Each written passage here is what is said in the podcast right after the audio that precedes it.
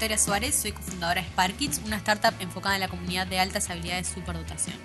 En esta oportunidad, en conjunto con Appleboy Productions y Susana Pérez Barrera, PhD en educación especializada en la temática, estamos realizando un ciclo de podcast. Abordaremos temas como qué son las altas habilidades de superdotación, cómo se define, cómo identificar, qué es precocidad y qué no, qué herramientas hay luego identificado, qué se hace, a dónde voy, qué hacemos, qué podemos exigir, qué hay a nivel de legislación nacional e internacional, hablar también de la diferenciación de términos, diferenciarlo con el THD, dislexia, Asperger, etc.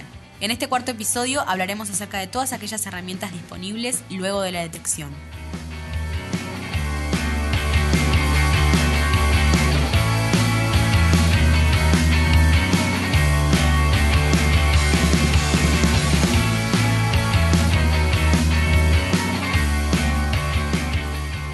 Y ahora entonces, ¿qué hacemos? Identificamos a nuestro hijo, a nuestro estudiante, ¿y qué hacemos ahora?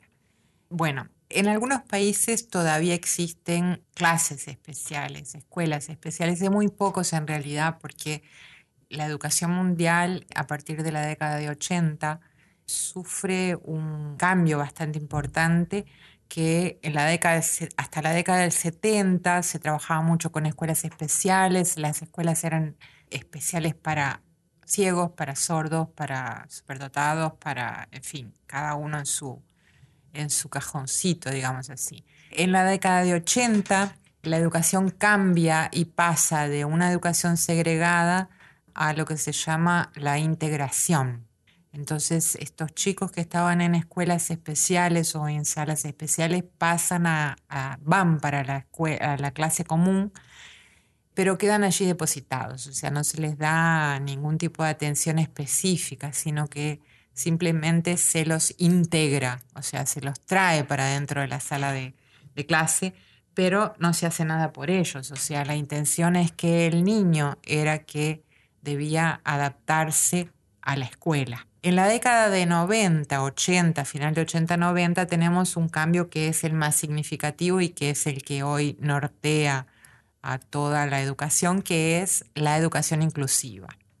Eh, el paradigma de la inclusión prevé que los niños eh, deben eh, recibir atención adecuada a sus necesidades. O sea, parte de la idea de que todos somos diferentes y que para incluirnos tenemos que tener una educación que sea específica, que atienda de forma específica a las necesidades especiales de cada estudiante. el gran cambio aquí es que es la escuela que tiene que adaptarse al estudiante y no el estudiante a la escuela.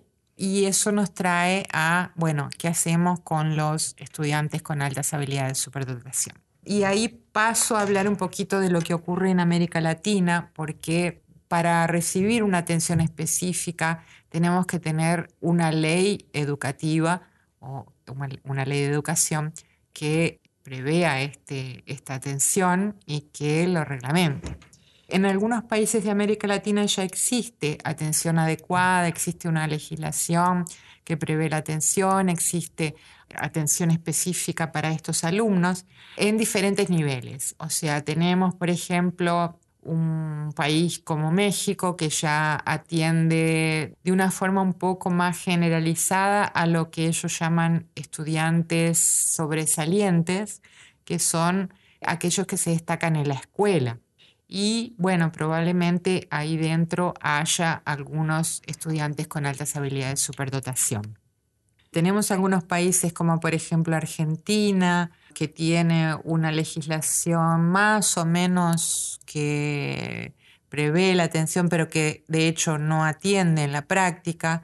Tenemos países como Brasil, que es uno de los grandes líderes en América Latina en este sentido, que tiene legislación que obliga a la detección y que obliga a la atención específica y que tiene una política nacional de atención a las altas habilidades de superdotación, pero que eh, es muy limitada a las capitales de Estado. Entonces Brasil es un país muy grande y a pesar de que tendría que tener de sus 55 millones de alumnos, de estudiantes de primaria y secundaria, debería de tener entonces ahí cerca de entre 4 y 5 millones de, estudiantes identificados, tiene apenas 13, 14 mil identificados en el censo escolar, porque eh, los centros de atención a altas habilidades de superdotación están eh, en las capitales.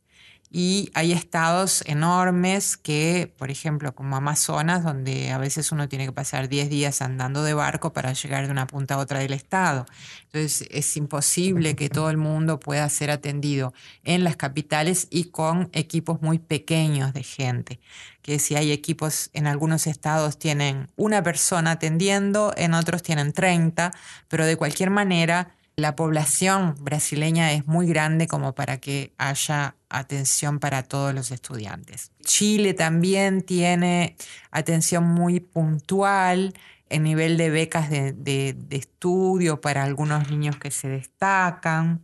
En Uruguay estamos trabajando en la legislación, estamos elaborando un proyecto de ley, proyecto de atención educativa específica, porque hay un gran debe con estos alumnos en la educación, ya que se atienden hoy, no a todos, pero que se atienden algunos alumnos con discapacidad cuando hablamos de diversidad pero eh, no atendemos a los estudiantes con altas habilidades de superdotación.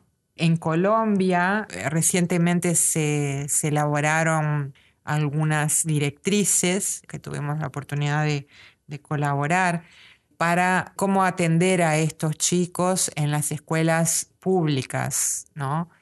Está avanzando bastante rápido la, política pública y el Ministerio de Educación ya ha elaborado documentos específicos sobre cómo atender a estos niños en la educación.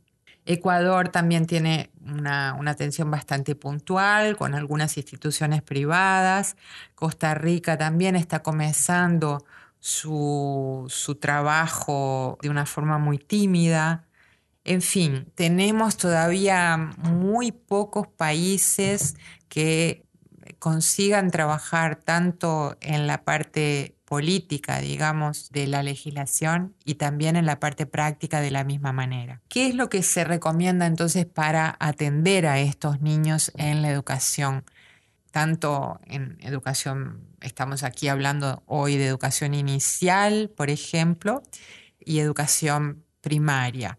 A todo nivel hay algunas alternativas que se pueden utilizar. Una de ellas es la aceleración, que no es la que recomendamos, porque para que haya una aceleración bien hecha, es necesario primero que el niño o la niña que fue identificado no solamente tenga un desarrollo bastante parejo en todas las áreas, sino que también sea maduro emocionalmente y socialmente. Muchas veces aceleramos a un niño porque le va bien en matemática y en español. Ese niño es un niño maduro y que cuando lo aceleramos para una clase más adelante, que, no le corresponde a su edad, tiene muchas dificultades para relacionarse con niños más viejos, mayores que ellos muchas veces sufre bullying porque eh, generalmente es un niño más chico físicamente, no lo invitan a jugar al fútbol, a las niñas no las invitan a conversar con las demás niñas, en fin, a veces ese proceso acaba siendo más perjudicial que, que. Si tuviésemos una, una escuela bien estructurada, con buen acompañamiento educativo, la aceleración se podría pensar como una alternativa. E, eso por lo menos en, educación infantil y primaria. En educación secundaria ya cambia un poco porque, por ejemplo, en educación primaria el desarrollo de un niño de 5 para uno de 7 es muy grande. La diferencia entre un niño de 5 y un niño de 7 es muy grande. Mientras que la diferencia de un niño, de, de, un adolescente de 15 con otro de 17 no es tanta. La parte, digamos, emocional ya está más consolidada, no hay tanta diferencia física y entonces es más fácil de hacer una aceleración y se puede realizar de una forma más efectiva. Lógicamente en universidades esto eh, se puede hacer tranquilamente, ¿no? No sea, y felizmente ni siquiera identificamos a, los estudiantes en universidad, pero se puede realizar tranquilamente en las universidades. Otra alternativa de atención es lo que llamamos de enriquecimiento. El enriquecimiento curricular, eh, él puede ser intracurricular, o sea, se puede trabajar en la sala de, clase, el maestro puede desarrollar estrategias diferenciadas para estos niños, de repente trabajar el mismo contenido, pero con un nivel de profundidad diferente. Entonces, por ejemplo, un maestro está trabajando, vamos a suponer, la suma y la resta, y este niño ya está haciendo ecuaciones. ¿Para qué darle ejercicios de suma y resta si él ya está haciendo ecuaciones? Entonces vamos a trabajar la suma y la resta, pero en desafíos matemáticos, por ejemplo, que pueden ser eh, mucho más interesantes para este niño, al que se le puede dispensar los ejercicios para fijar determinados contenidos que otros compañeros eh, tal vez precisen. Se le puede proponer, por ejemplo, que hagan investigaciones dentro del mismo tema que estamos trabajando con los demás compañeros. Se les puede proponer que, por ejemplo, eh, si estoy, tengo un niño que tiene altas habilidades en la música y estoy trabajando el periodo medieval en historia, y este niño ya sabe mucho del periodo medieval y le interesa la música, bueno, ¿por qué no proponerle a este niño que vaya a investigar cómo era la música en el periodo medieval y que lo presente a su clase como una forma de complementar el tema y que va a ser muy interesante para los demás alumnos también y que no va a ser tan tedioso para este chico que ya domina la historia del periodo medieval y al que le interesan otros, tiene otros intereses. También se puede trabajar el enriquecimiento extracurricular, o sea, eh, en el contraturno, en el turno opuesto al que el niño va a la escuela, lo ideal es que se atienda en espacios diferenciados donde estos niños puedan, en primer lugar, trabajar con sus pares, conocer otros niños como ellos, que aunque no sean niños que tengan altas habilidades en el mismo tema, son niños que tienen formas de pensar semejantes y que eh, naturalmente se van a buscar, o sea, se van a tratar de, relacionar de una, forma diferente como lo harían con niños de su misma edad, pero que no tienen altas habilidades de superdotación. Eh, se puede trabajar también eh, con proyectos dentro del interés de los alumnos, eh, se pueden desarrollar proyectos específicos, ayudarlos en estudios que sean de su interés, se puede trabajar fuera de la escuela, por ejemplo, podemos tener un niño que tiene altas habilidades en la música y en esta escuela no se trabaja en música. Bueno, se puede, por ejemplo, hacer un convenio con alguna academia de música para que este niño en algún momento en su turno opuesto vaya a esta academia de música. En Brasil, por ejemplo, se ha trabajado mucho este tipo de, convenios, principalmente en escuelas públicas que no tienen recursos económicos para desarrollar en su, dentro de su contexto áreas que no son tradicionales en la educación. Entonces, por ejemplo, niños que son, son talentos, lo que llama talento atlético, de atletismo, de algo así, se, hacen convenios con clubes que desarrollan atletismo y bueno, se trabaja con estos niños en el periodo del turno opuesto y el servicio que esté dando atención a estos niños acompaña el desarrollo de este niño, aunque no sea dentro de la escuela. Bueno, estas son formas, se pueden trabajar formas de, digamos, individualmente proyectos ¿no? específicos del área de interés de estos niños. Eh, básicamente esas son las tres, digamos, grandes herramientas que tenemos. Tenemos también lo que se llama grupos de interés. Dentro de una misma escuela podemos nuclear, por ejemplo, eh, vamos a imaginarnos así, un grupo de interés en filatelia. Entonces, eh, son niños de diferentes edades y diferentes clases, pero que tienen un interés en común y que en determinado horario pueden participar de estos grupos de interés. Las monitorías también pueden ser utilizadas. Las monitorías son una forma de enriquecimiento intracurricular.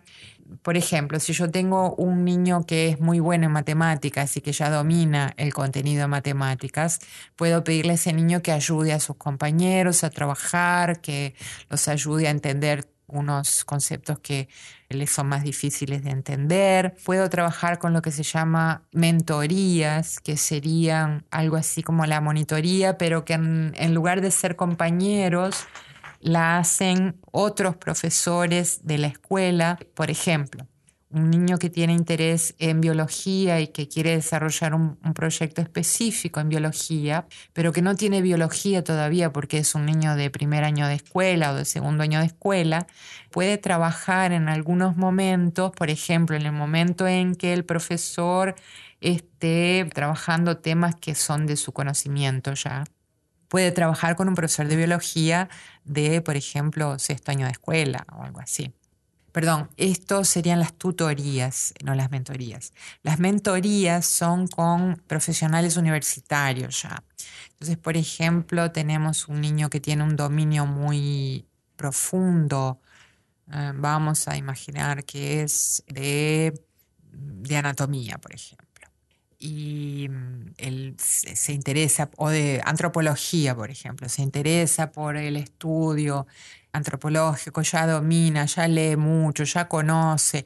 Y en la escuela no tenemos cómo ayudar a este niño porque está muy, muy eh, por encima de lo que el maestro conoce, de lo que se puede desarrollar en la escuela. Entonces, lo que podemos hacer es que este niño vaya a una universidad o una facultad o que pueda trabajar con algún profesor o que algún alumno de, antropología de una universidad pueda ir a la escuela a trabajar específicamente con este niño y con algún otro que también se interese en el tema.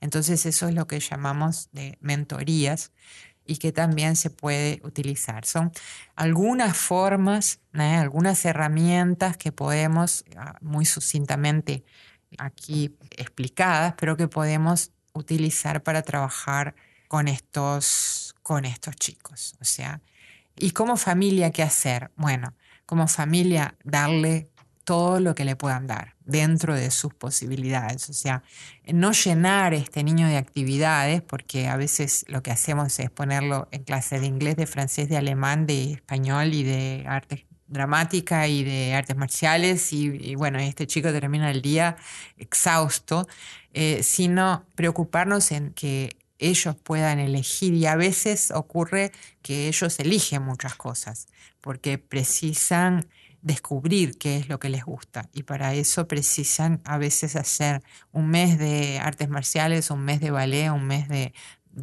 inglés y un mes de alemán. Y a veces nos, nos dejan medios desconcertados, ¿no?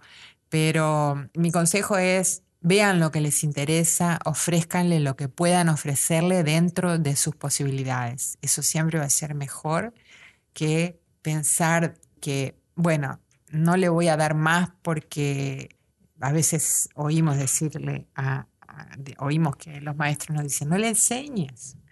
Nosotros no les, no les enseñamos, ellos solo buscan eso. Entonces, si el niño busca algo que está mucho más allá de lo que estaría previsto para su edad, es porque lo puede aprender. Y esto no es solamente para los niños con altas habilidades, es para todos los niños. Pero en el caso de los niños con altas habilidades, bueno, si la familia de ustedes es una familia que tiene más condiciones, bueno, aprovechen a, darle lo más que puedan en, términos culturales, en llevarlo al teatro, en llevarlo al cine, en llevarlo a viajar, en llevarlo a, en fin, eh, a todo lo que pueden hacer, a llevarla a talleres, a llevarla a, los talleres de Park Kids, en fin, a, ofrecerle lo que pueden ofrecerle. Si su familia es una familia que no tiene recursos, bueno, llévenla a donde puedan llevarlo. Llévenlo a los conciertos del Sodre gratuitos, llévenlos a ver un partido de fútbol, llévenlos a ver un espectáculo de danza, llévenlos a ver los espectáculos gratuitos que se ofrecen por ahí y ofrézcanle lo más que puedan.